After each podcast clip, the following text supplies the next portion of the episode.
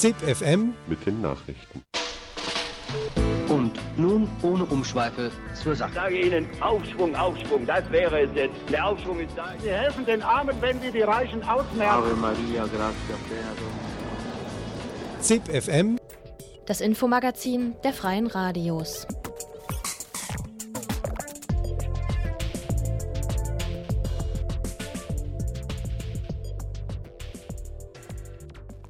Hallo und herzlich willkommen zu ZIP FM am Freitag, dem 7. Mai 2010. Die heutige Ausgabe wurde zusammengestellt und produziert von Max Böhnl, hier auch am Mikrofon. Ganz vorneweg geht es heute zweimal um die Ereignisse und Hintergründe in Griechenland, danach um die Situation von Flüchtlingen in Bayern und schließlich um ein Demonstrationsverbot vor dem AKW Biblis.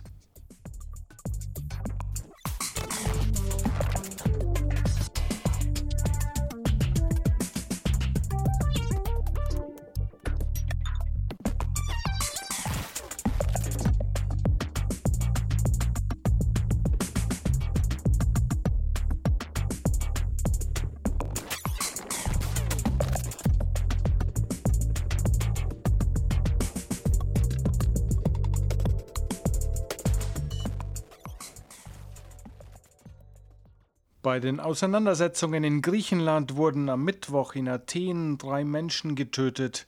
Über die Umstände der drei Todesfälle, die sich in einer brennenden Bank ereigneten, kursieren mittlerweile jede Menge Gerüchte. Mehr über die Hintergründe und die Folgen für Griechenland sowie die Proteste hat Heike Demmel von Radio Z in Nürnberg erfragt.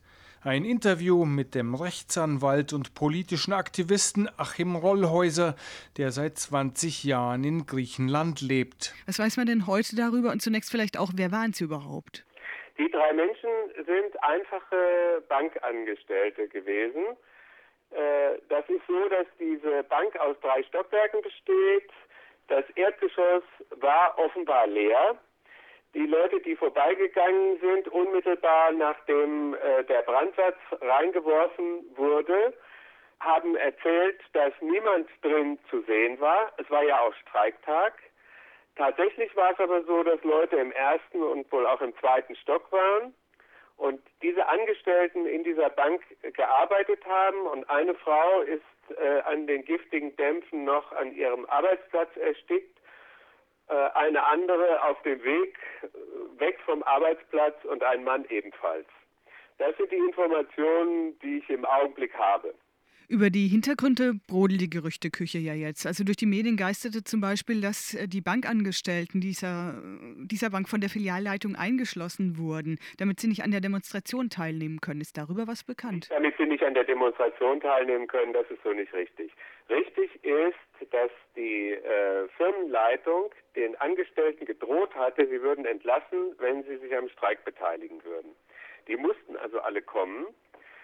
Äh, Und dann wurden alle Rollläden äh, runtergelassen ähm, und äh, die Türen verschlossen, weil diese Demonstration da vorbeigehen würde und weil es in der Vergangenheit in der Stavio-Straße, so heißt die eine Hauptstraße, wo immer diese Demonstrationen langgehen, es häufig zu Auseinandersetzungen gekommen ist, häufig zu äh, Inbrandsetzungen von Geschäften, Banken, und so weiter, zu Entglasungen, wie auch immer, zu äh, Ausschreitungen. Das ist eigentlich seit dem Dezember äh, 2008, äh, nachdem Alexis äh, von der Polizei hier ermordet wurde und die großen Demonstrationen damals stattfanden, ziemlich gang und gäbe, wenn es größere Demonstrationen sind. Das wusste die Firmenleitung. Die hat die Leute trotzdem gezwungen, zur Arbeit zu kommen, in dieses Haus, in ein Haus, was brandtechnisch völlig ungesichert war. Das ist mittlerweile auch bekannt. Es hat ein Angestellter ja auch darüber gesprochen. Und deswegen kann man sagen, die Firmenleitung trägt zumindest einen sehr großen Teil der Schuld mit. Du hast jetzt zumindest von einer Mitschuld gesprochen, der Bankenleitung für diese drei Toten. Aber Tatsache ist doch auch, dass sie angezündet wurde von Aktivistinnen auf der Straße, oder? Das kann man nicht sicher sagen, das wissen wir nicht. Ich gehe davon aus, dass es so ist. Es gibt noch andere ähm, ja, Gerüchte oder Mutmaßungen. Zum Beispiel der ORF, ein Korrespondent von denen, hat davon gesprochen, dass es vielleicht auch gezielte Anschläge gab auf diese angezündete Bank und das Finanzministerium, nämlich wegen Akten zur Steuerhinterziehung, die dort lagerten. Ist darüber was bekannt? Ich glaube an diese Geschichten nicht. Ähm, ich weiß, es gibt immer wieder diese Geschichten, Griechen mögen das manchmal recht gerne. Äh, auch die kommunistische Partei hier redet immer gerne von äh, Provokation beziehungsweise gezielten Aktionen auf der Geheimdienste und so weiter. Natürlich kann man das nicht ausschließen. Wir wissen, äh, dass die Polizei zum Beispiel massenhaft mit äh, Agent Provocateur, also Pro Provokateuren in diesen Demonstrationen vertreten ist dass sie auch gerade bei diesen Sachen massenhaft vertreten ist. Sie schicken wirklich viele Leute rein. Aber es wäre falsch zu sagen, das sind alles äh, Provokationen oder es sind irgendwelche Verschwörungen, die dahinter stecken, weil man würde dann dem Umstand nicht gerecht, dass es hier eine starke, eine große anarchistische Szene gibt, die ähm, tatsächlich äh, den radikalen Bruch mit dem Staat will und das eben auf der Straße auch versucht. Deine Einschätzung ist mit diesen drei Toten der ganze Protest diskreditiert? Das würde ich so nicht sagen. Äh, was, was wir deutlich merken konnten, ist, dass sich, äh, nachdem das bekannt wurde, eine gewisse Lähmung äh, breit gemacht hat unter allen Demonstranten. Wir wollten eigentlich noch mal zum Parlament ziehen, haben das dann aber abgebrochen. Es wird sicherlich die Lage schwerer machen. Der Ministerpräsident hat in, im Parlament geredet und hat versucht, alle Parteien zusammenzuschließen und sozusagen einen nationalen Block gegen die Gewalt zu machen, um von diesen unsozialen Maßnahmen abzulenken. Heike Demmel von Radio Z in Nürnberg interviewte Achim Rollhäuser, der seit 20 Jahren in Griechenland lebt.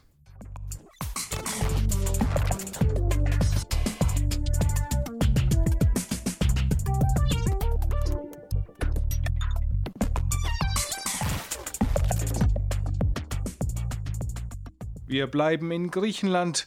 Eine Einschätzung der sozialen und politischen Lage durch einen Aktivisten in Thessaloniki.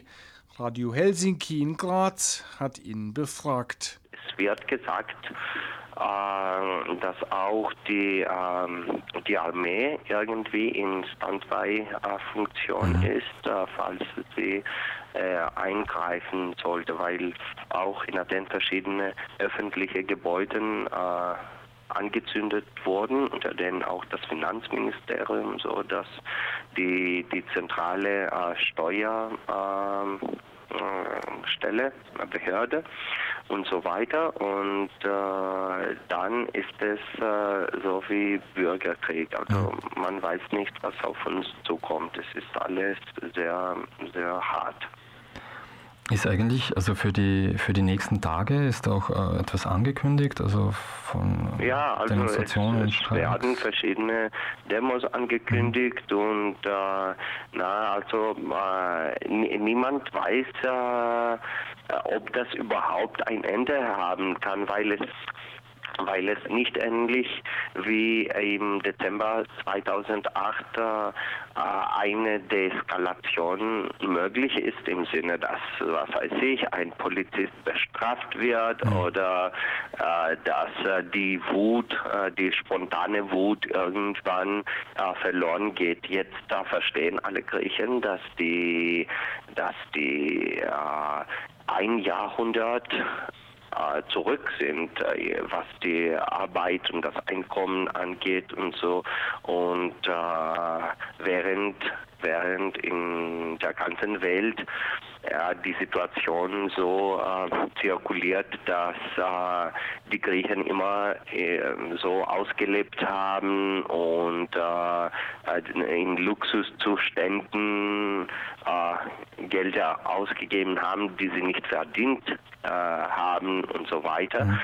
das sieht in der Wirklichkeit zwar teilweise so, aber dann für, für große Gesellschaft Wirtschaftsschichten ist das gar nicht der Fall. Ich meine, äh, da mussten Leute die ganze Zeit mit 700 Euro ausleben und so. Und dann erfahren sie, dass sie auf einmal 550 irgendwie kriegen werden und kein Weihnachtsgeld, kein äh, Ostergeld, bla bla bla. Also es, äh, jeden Tag hörst du neue Kürzungen irgendwie. Das ganze Arbeitsrecht, die Arbeitskämpfe von einem Jahrhundert, die verschwinden an einem einzigen Tag oder in einer Woche. Und äh, das heißt, man hat keine Lust auf den Kampf äh, zu verzichten. Das ist äh, der einzige Ausweg. Entweder, entweder Straßenkampf und Klassenkampf äh, oder mm, oder ähm, Selbstmord,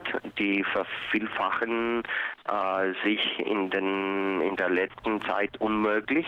Die ähm, Suizide und äh, Schizophrenie eventuell oder dann Auswanderung. Also viele denken schon äh, daran, auszuwandern, irgendwie als, als, die neuen Gastarbeiter wie in den 50er oder in den 60er und so. Aber ich meine, das Positivste, was du äh, denken kannst, ist, äh, ist äh, dagegen zu kämpfen. Und das verstehen ganz viele Leute, also nicht nur die, die üblichen politisierten äh, Menschen.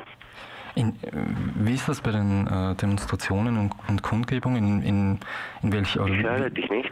Äh, bei den Demonstrationen und Kundgebungen ist das mehr, was fordern die Leute? So, die Regierung soll weg oder ist es mehr eine Stimmung von, es reicht mit diesem System oder?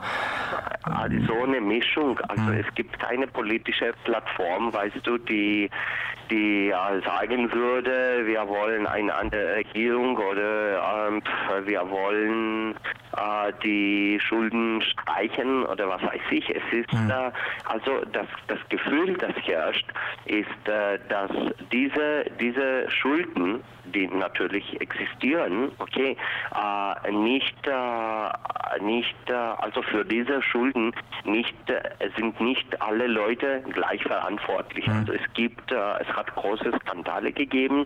Es haben, es haben Politiker mit Wirtschaftsleuten und so bis zum Ende ausgelebt in, in den letzten 20, 30 Jahren und dann landete niemand im Knast irgendwie und äh, dann für ihre Schulden müssen wir alle bezahlen und das wollen die Leute äh, nicht. Die sagen, äh, es, es müssen die Verantwortlichen in Knast kommen, aber das kann man nicht auch als die ähm, einzige Forderung äh, sehen. Man, man wird langsam mit dem Ganzen satt. Mhm.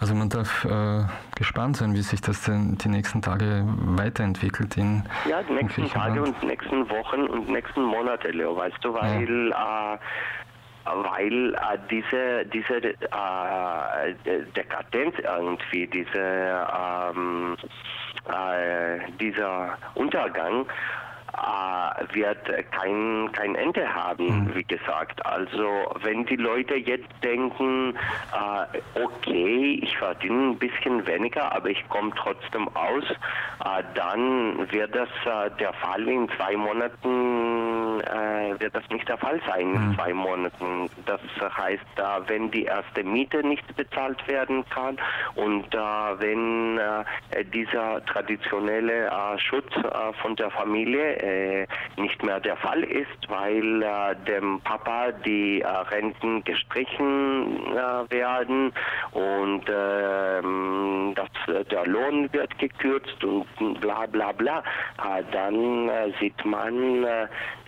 diese, dieses Chaos in den nächsten Wochen und Monaten umso mehr. Dann mhm. versteht man, es, es heißt nicht so einfach, dass ich weniger Urlaub mache. Es heißt nicht, dass ich ja nicht überleben kann. Und also das, das wird nicht eine Frage der letzten, der nächsten Tage sein. Radio Helsinki in Graz im Gespräch mit einem Aktivisten aus Thessaloniki.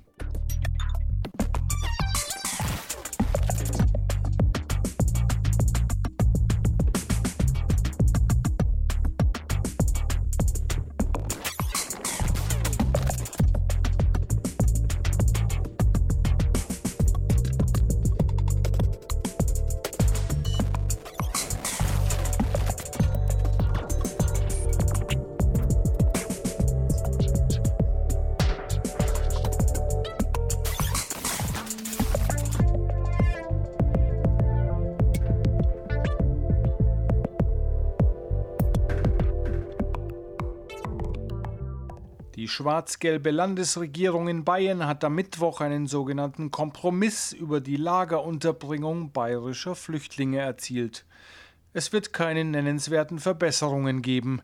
Matthias Kühn von Radio Lora in München sprach darüber mit Bernd Kasparek von der Flüchtlingshilfeorganisation Karawane München und mit Alexander Thal vom Bayerischen Flüchtlingsrat. Und ähm, allgemein muss man einfach sagen, dass sich an der Lagerunterbringung erstmal nichts ändert. Es gibt jetzt für Familien und für Alleinerziehende die Möglichkeit, nach dem Abschluss des Erstverfahrens, also des Asylerstverfahrens beim Bundesamt für Migration und Flüchtlinge auszuziehen. Und für alle anderen, also alleinstehende Männer zum Beispiel, alleinstehende Frauen, gibt es die Möglichkeit, vier Jahre nach Abschluss des Asylerstverfahrens aus dem Lager auszuziehen. Dann gibt allerdings wieder eine Regelung, die es einschränkt und ähm, unsere Einschätzung ist zurzeit, dass es ein Pferdefuß für ziemlich viele Leute sein könnte. Das geht darum, dass zum einen Straftäter, zum anderen ähm, Flüchtlinge, die deren Identität nicht ausreichend geklärt ist oder denen vorgeworfen wird, sie hätten nicht ausreichend daran mitgewirkt, ihre Identität zu klären, ähm, von diesen Auszugsbestimmungen ausgeschlossen sind. Jetzt muss man dazu sagen, dass ähm, Straftäter, das hört sich natürlich schlimm an, aber wir reden hier über Leute, die zu mehr als 90 Tagessätzen verurteilt worden sind. Und es gibt einfach im Ausländerrecht Straftatsbestände, mit denen man da leicht rüberkommt. Da gibt es zum Beispiel die Verletzung der Residenzpflicht. Also Flüchtlinge sind ja verpflichtet, sich in ihrem Landkreis und später mit der Duldung im Regierungsbezirk oder auch im Bundesland Bayern aufzuhalten. Und wer das bricht, kann mit bis zu einem Jahr Freiheitsstrafe bedroht werden. Eine andere anderer Straftatbestand, von dem Deutsche nicht betroffen sind, ist die Passpflicht. Also man ist verpflichtet, einen Pass zu haben. Jetzt ist es vielen Flüchtlingen nicht möglich, weil einige Länder zum Beispiel gar kein Recht auf einen Reisepass vorsehen oder es auch tatsächliche Schwierigkeiten gibt, in die Botschaft zu gehen und einen Pass zu beantragen. Und andererseits führen viele Flüchtlinge auch den Vermerk in ihrer Duldung, dass ihre Identität nur auf, auf ihren eigenen Angaben beruht und es wird sich jetzt in der Praxis zeigen, wie ähm, restriktiv diese Regelung mit der nicht ausreichend gekehrten Identität benutzt wird, um Flüchtlinge am Auszug aus den Lagern zu hindern. Jetzt waren ja 2008 und 2009 sehr große Expertenanhörungen vor dem Bayerischen Landtag, die eigentlich sehr eindeutig festgestellt haben, ähm, dass die, die Lagerunterbringung von Flüchtlingen aus diversen Aspekten ähm, naja, nennen wir es, menschenunwürdig ist. Ähm, ja. Viele Flüchtlinge sind in den Hungerstreik getreten, vor allem auch in Bayern. Ähm, spricht das nicht mit diesem Versuch, bessere äh, Bedingungen herzustellen, der so massiv in den Medien war, absoluten Hohn? Dem würde ich absolut zustimmen. Also durch die ganze Diskussion, wie sie jetzt eben seit eineinhalb, zwei Jahren geführt worden ist, da ging es immer nur darum, um diese Lagerunterbringung. Warum werden Flüchtlinge, die hier Zuflucht suchen, die hier Schutz suchen, gezwungen, unter menschenunwürdigen Umständen zu leben? Warum wird ihnen nicht das Recht zugesprochen, wie alle anderen Menschen in Deutschland auch zu leben. Das war der Punkt eigentlich, um den es ging.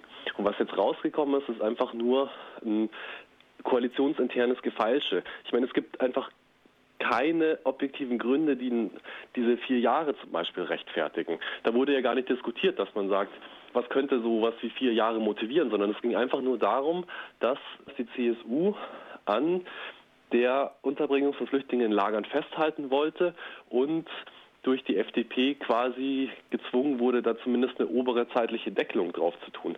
Aber eigentlich müsste es ja um das Prinzip gehen. Wie wollen wir hier in Bayern mit Menschen umgehen, die hierher kommen, um Schutz zu suchen?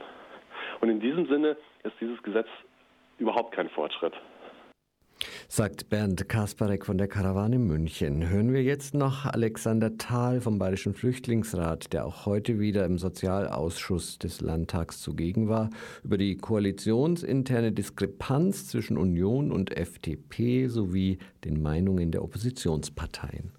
Die Diskrepanz zwischen diesen beiden Koalitionsparteien ist doch sehr immens. Der Bernhard Seidenhardt von der CSU, der auch dann den Antrag von, also den Kompromissvorschlag im, Seiten, im Sozialausschuss vorgestellt hat, der hat dazu gesagt, heute ist ein besonderer Tag für die Flüchtlinge in unserem Land. Und hält diese zeitliche Befristung der Lagerunterbringung auf vier Jahre, die ja dann schnell zu sechs bis acht Jahren wird, die hält er für den großen Durchbruch. Also da war ich dann doch erschüttert, wie man so eine Minimallösung zu so einem großen Ding aufblasen kann. Da war aber auch da einfach der, eben die Diskrepanz so deutlich, weil die Brigitte Meyer von der FDP, die auch die Sozialausschussvorsitzende ist, dann von sich aus gesagt hat, dass der Kompromiss, den sie gefunden haben, wirklich nur der kleinste gemeinsame Nenner ist und dass sich die FDP einfach mehr gewünscht hat als nur diesen Minimalkonsens, den sie jetzt erreicht haben. Ähm, die Oppositionsparteien waren da sehr klar, die haben alle drei diesen Beschluss der dann auch genauso durchgedrückt wurde, scharf kritisiert. Das waren Interviews von Radio Lora München zur Lagerunterbringung von Flüchtlingen in Bayern. Mehr Infos unter www.flüchtlingsrat-bayern.de.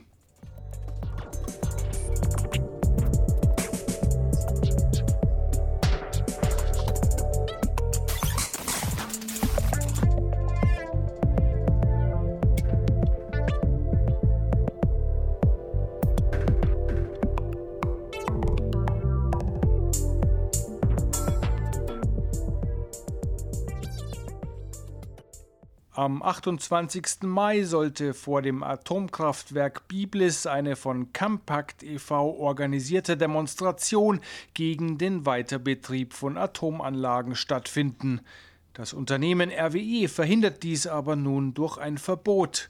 Bermuda Funk, Freies Radio Rhein-Neckar hat dazu Christoph Bautz von www.campact.de befragt. Was genau hat es denn damit auf sich? Ja, am 28. Mai wollten wir eigentlich 20.000 Ballons starten vom Atomkraftwerk Biblis aus, um auf das hohe Unfallrisiko dieser Reaktoren hinzuweisen und Druck zu machen, dass jetzt endlich konsequent aus der Atomenergie ausgestiegen wird und nicht auf längere Laufzeiten gesetzt wird. Aber RWE macht uns da ein Stück weit einen Strich durch die Rechnung. Sie verbieten unsere Aktion, 20.000 Ballons steigen zu lassen als radioaktive Wolke und dann mal zu schauen, wohin sie denn fliegen im Rhein-Main-Gebiet und bei einem Störfall eben auch entsprechend die radioaktiven Partikel die Gegend kontaminieren würden.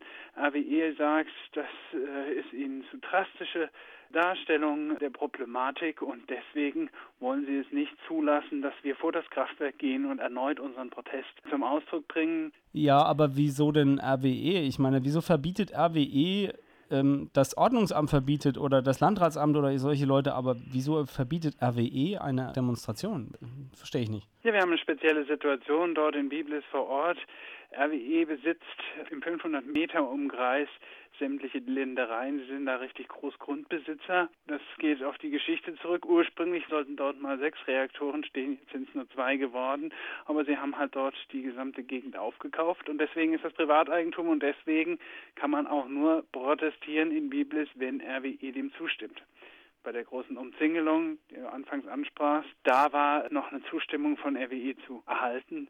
Jetzt wird ihnen das anscheinend zu viel. Jetzt liegen ein Stück weit die Nerven blank beim Konzern. Sie befürchten, dass der Protest so stark wird, dass sie da nicht mehr gegen ankommen. Und jetzt fangen sie halt an, Veranstaltungen, wie sie vorhaben, auf dem Privatgelände des Konzerns zu verbieten. Gibt es da irgendeine Möglichkeit, rechtlich gegen vorzugehen? Rechtlich ist das sehr, sehr schwierig. Wir haben ja eigentlich vom Bundesverfassungsgericht das Brockdorf-Urteil, äh, nachdem damals in 80 Jahren in Brockdorf die Demonstranten häufig sehr weit entfernt nur hingelassen wurden, das Gericht damals geurteilt hat, man muss relativ nah an das Objekt herankommen, gegen das sich der eigene Protest richtet. Das Ganze funktioniert aber nur dann, wenn es öffentliche Flächen sind, wenn es sich um öffentliche Straßen handelt. Aber in dem Moment, wo es sich um Privatstraßen handelt, wie im Fall von RWE, die drei Kilometer zum Atomkraftwerk, die sind privat oder eben auch um private Flächen handelt, da greift dieses Urteil leider nicht und da ist privates Recht vor öffentlichem Recht und deswegen, deswegen hat äh, der Konzern alle Möglichkeiten, uns diesen Protest zu untersagen.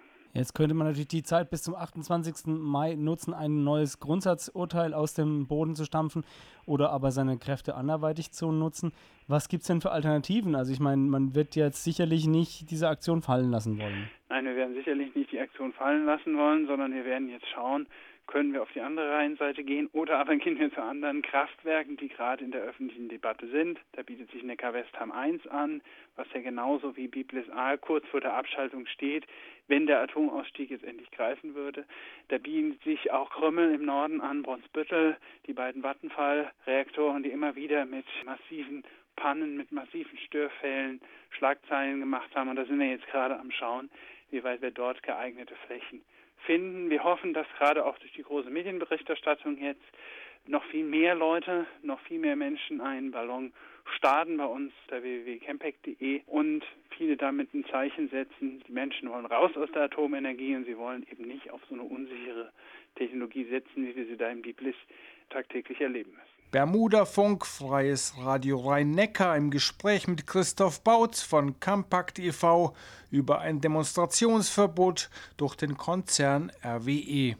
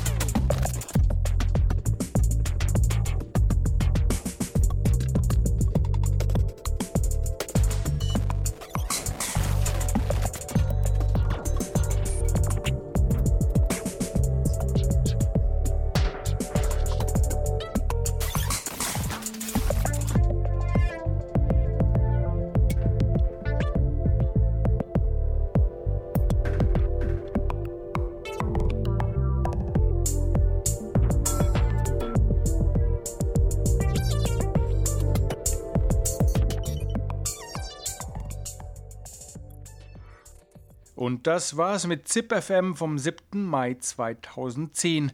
Diesmal mit Beiträgen von freien Radios aus Nürnberg, Graz, München und Mannheim.